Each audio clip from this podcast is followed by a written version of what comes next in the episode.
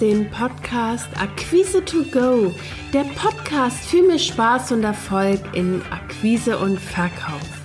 Mein Name ist Christina Bodendieck, ich bin Akquise- und Verkaufsmentorin und zeige dir, wie du als selbstständige Dienstleister, Experte oder Coach leichter Kunden gewinnst und deine Umsätze wachsen lässt. Lass uns jetzt mit der aktuellen Episode starten.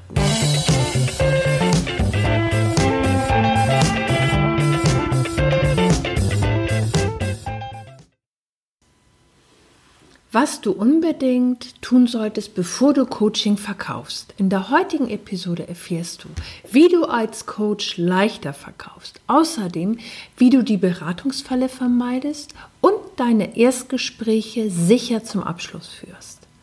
Gerade das eigene Coaching zu verkaufen.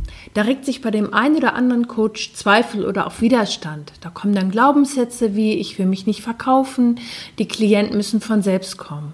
Für manche ist es dann leichter, das Thema erstmal hinten anzustellen und lieber in Vorleistung zu gehen. Der Coachie soll sich ja schließlich von der Kompetenz überzeugen und über das Verkaufen können wir ja später sprechen. Stell dir vor, ein neuer potenzieller Klient ruft an und möchte mehr über dein Angebot erfahren, weil er ein bestimmtes Problem hat oder eine Herausforderung gern gelöst hätte. Du steigst in das Gespräch ein, es funkt, du hast einen prima Draht zu deinem Gesprächspartner und dein potenzieller Coach erzählt und du fragst und schon ist die erste Stunde vorbei. Dein Coach ist zufrieden, weil du ihn unterstützt hast und du bist enttäuscht, weil du in den Coaching-Prozess eingestiegen bist, bevor du deinen Coach gefragt hast, ob er überhaupt in die Zusammenarbeit mit dir starten will. Wenn du dich jetzt fragst, wie kommt es zu so einer Situation, gerade wenn ein potenzieller Klient anruft und ein konkretes Anliegen schildert, ist die Versuchung groß, direkt einzusteigen. Du zeigst deine Kompetenz und bietest eine Kostprobe. mit der du Vertrauen aufbaust. Die Gefahr besteht darin, in diesem Erstgespräch zu viel zu beraten oder zu coachen, sodass der potenzielle Klient sein Thema schon so gut wie gelöst hat und du nicht äh, und er erkennt dann nicht mehr, wie er in der weiteren Zusammenarbeit mit dir profitiert. Und wenn du zu früh in den Coaching-Prozess einsteigst, ohne vorher den konkreten Bedarf deines Gesprächspartners definiert zu haben, habt ihr auch das gemeinsame Ziel noch nicht definiert. Also was du sofort tun kannst für deine Erstgespräche, kläre den Bedarf deines Klienten. Ermittle den konkreten Bedarf deines Gesprächspartners, ohne dass du gleich eine Lösung präsentierst. Du kannst das ganz einfach tun, indem du W-Fragen stellst, die dir Informationen über deinen Klienten, über deinen potenziellen Klienten liefern. Du kannst ihn fragen, was führt sie zu mir, was beschäftigt sie aktuell, was ist ihr Anliegen. Der Vorteil, wenn du jetzt mit offenen Fragen arbeitest, liegt auf der Hand. Du gewinnst viele Informationen über deinen potenziellen Klienten und zeigst ihm, dass du wirklich interessiert bist. Gleichzeitig wird er ermutigt, etwas zu erzählen, was ihn beschäftigt. Durch diese gezielten Fragen aktivierst du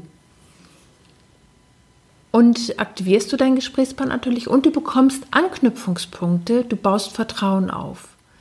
Achte darauf, dass du in deiner Ansprache möglichst die Worte deines Klienten verwendest.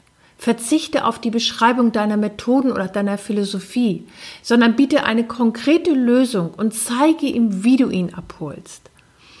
Ich erlebe das häufig auf Webseiten von Coaches, die ganz intensiv Methoden und Philosophien beschreiben. Da werden Qualifikationen aufgelistet oder Ausbildung und es wird nicht deutlich, wie der Klient von der Zusammenarbeit profitiert.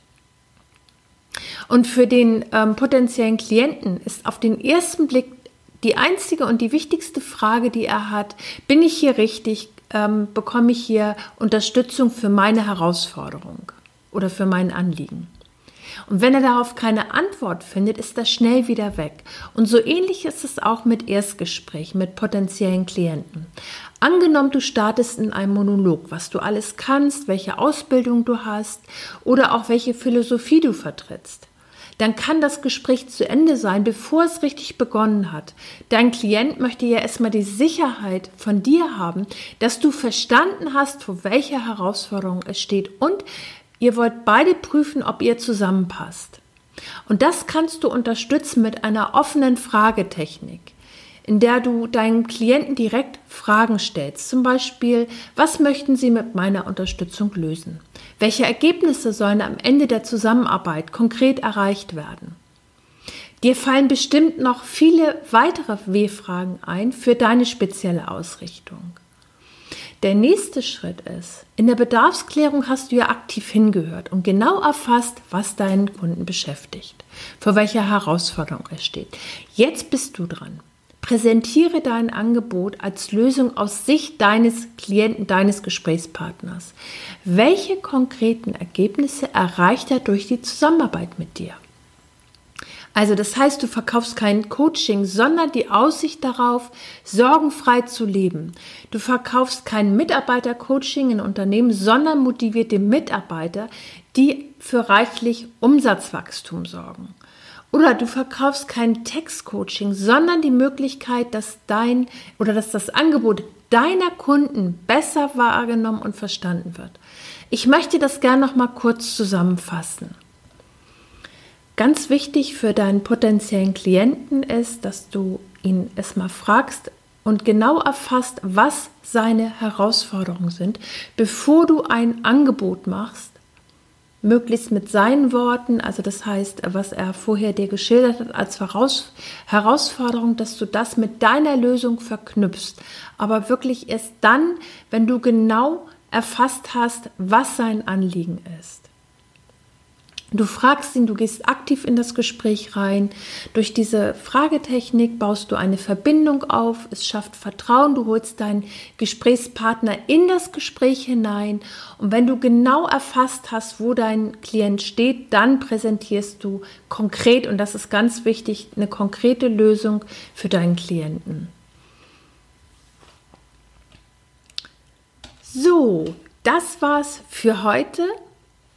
Wenn du mehr Tipps haben möchtest und auch deine Verkaufsfähigkeiten trainieren willst, dann komm doch einfach in mein Gruppenprogramm Verkaufen auf Augenhöhe. Du findest unter diesem Podcast alle wichtigen Informationen dazu.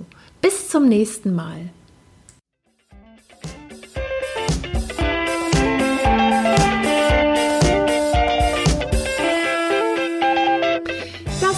Der Podcast Akquise to Go, der Podcast für mehr Spaß und Erfolg in Akquise und Verkauf. Wenn dir der Podcast gefallen hat, abonniere ihn. Mehr Tipps und Impulse findest du auf www.christinabodendieck.de. Bis zum nächsten Mal.